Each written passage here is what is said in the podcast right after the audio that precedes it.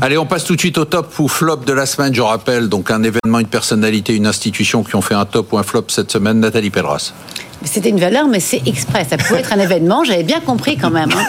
Mais avoir un Air Liquide qui, sur une séance, prend 8%, qui, sur la semaine, prend 10%. Air Liquide, donc. Air Liquide, ça votre top. exactement. C'est les résultats d'Air Liquide, en fait. Parce que. euh, on était habitué à voir LVMH qui tirait le CAC 40. On a vu que l'automobile pouvait tirer le CAC 40. On avait rarement vu Air Liquide tirer le CAC 40. C'est ce qui s'est passé cette semaine. Sur la semaine, Air Liquide gagne plus que Nvidia. Parce qu'Nvidia avait un peu baissé un peu en amont des résultats. Donc les, les résultats d'Air Liquide ont été presque Mieux mieux, accueillis en fait que, que, que ceux de, de Nvidia. Et c'est surtout qu'il y a eu un nouveau plan chez Air Liquide euh, qui était un peu un plan de- d'amélioration des marges pour, euh, sur deux ans. Ils ont deux ans d'avance. En gros, tout se passe très bien. Euh, on est à un plus haut. euh, sur Air Liquide et je pense que c'était vraiment un, signe montrer en fait que il n'y a pas que l'intelligence artificielle euh, qui, va bien. Tous les pans de l'économie aussi se portent bien. Je reprends l'exemple des constructeurs automobiles qui ont des publications très bonnes, alors avec des PE très très bas. hein. Mais Air Liquide, dans ces gaz industriels, ben, on n'est pas habitué à avoir des croissances euh, de, de retour sur investissement et de marge de 8% et des doublements d'objectifs de marge aussi. Et donc je pense que c'est à saluer parce que c'est une vieille boîte. Là, on est dans l'ancienne économie, mais qui s'adapte très bien à la nouvelle économie de transition énergétique. Et je voulais saluer ce, ce résultat. Et puis il y avait un petit. Un, un- Ah oui, ça c'est pour les boursiers, mais ça c'est Ouais. pour les boursiers. Allez-y, expliquez quand même, Parce qu'en en très bourse, tout, tout cote avec des, des codes mnémoniques. Donc, euh, euh, Total, c'était FP, et c'est passé FP pour Paris. Et Air Liquide, son code mnémonique, c'est AI, comme euh, Artificial Intelligence. Et donc, euh, historiquement, voilà un précurseur. C'est peut-être pour ça, il y a peut-être des gens qui confondent et qui continuent à l'acheter en pensant que c'est une boîte d'intelligence artificielle.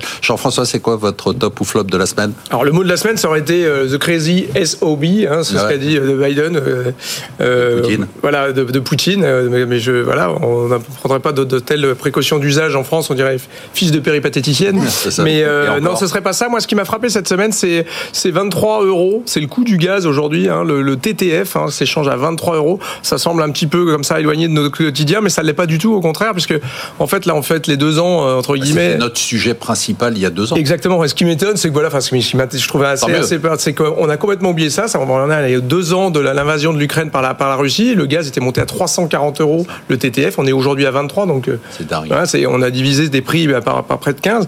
Et, et vous avez quand même quelque chose d'assez assez frappant, c'est que l'énergie est plus du tout un sujet. C'était les, quasiment les deux tiers à un moment de l'inflation européenne. Ça, c'est plus du tout un sujet. On est, on est, au- on est en milieu de l'hiver. On a des stocks qui n'ont jamais été aussi pleins de gaz en Europe. hein. On est à 65 de, de stocks de gaz. En moyenne, c'est plutôt 49 à cette période de l'année. Et donc, on va sortir de l'hiver 2024. Et je me souviens de toutes ces discussions. Ouais. 2024, on s'en sortira jamais sans les Russes. Mais là, même 2025, on peut être très confiant.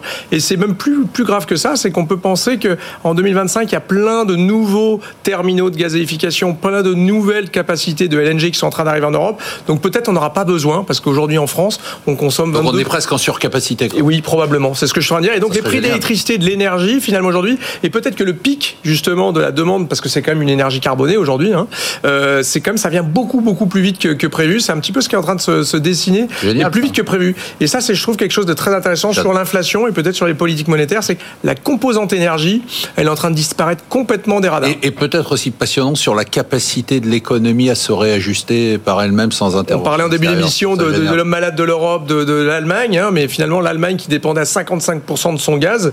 Aujourd'hui, qu'est-ce qu'ils ont fait les Allemands? Bah, Ils accélèrent le renouvelable, ils sont à 55% d'électricité hein, sur tout 2023. hein. L'ensemble de 2030 2023, 55% d'énergie En renouvelable. renouvelable. Donc c'est quand même assez impressionnant. On bascule vers des énergies très très différentes et ça sort complètement du scope des banques centrales. Ah là là. Frédéric. Le, pot- to- le top, la. Chine. Ah la oui Chine, ouais. Alors on l'a pas mis souvent en temps top, mais Ouais, euh, c'est le. Shenzhen. Euh, on a un rebond des, des marchés chinois, 9 séances de hausse. C'est un top boursier, pas C'est un, top top- économique. Mais aussi parce que euh, on est en période, donc on vient de passer le nouvel an chinois, donc l'année du dragon de bois. L'année du dragon est, est faste pour l'économie chinoise, avec un rebond, un rebond des naissances d'ailleurs pour l'année du dragon de bois. On va voir s'il a, la, gueule de bois ou pas. Mais en tout cas, euh, c'est un rebond de, quasiment 8%. Sur les indices un peu plus larges chinois, c'est 10%. Euh, rebond du, du voyage intérieur euh, en Chine, de la consommation. Attention, c'est peut-être le, démarrage, le démarrage de quelque chose aidé, ouais, aidé, par la consommation de En même temps, ils interdisent les ventes. Hein, donc euh, ils interdisent aussi les ventes à découvert. Ça, ça, aide, un peu. C'est bizarre qu'ils fassent ça. D'habitude, ils sont pas du tout dirigistes. Euh, top ou flop pour vous Alors ça va être flop. Hein, c'est pour rebondir sur les prix, euh, les prix de l'énergie, les prix du gaz, qui certes baissent, mais si on regarde aujourd'hui cette semaine, on a eu les chiffres des investissements des banques, des entreprises allemandes aux États-Unis et en Chine, et on voit qu'ils sont en train d'augmenter très très fortement sur les US, fois 2 euh, l'année dernière sur les investissements des entreprises allemandes sur euh, les États-Unis. On est passé à Dans quel secteur? Bah, tous, les, surtout les secteurs où on a des, euh, énergies qui sont gourmands en énergie et on voit que l'activité énergie intensive en Allemagne n'est absolument pas revenue sur ces niveaux d'avant-crise et que les entreprises allemandes aujourd'hui sont en train d'investir beaucoup plus aux États-Unis où il y a des, un marché qui est domestique qui est plus fort, des conditions fiscales qui sont, et, enfin, qui sont beaucoup plus attractives et un peu plus en Chine. Mais ce qui est aussi intéressant de voir, c'est que les, montants d'investissement sont en train de basculer de la Chine vers les États-Unis.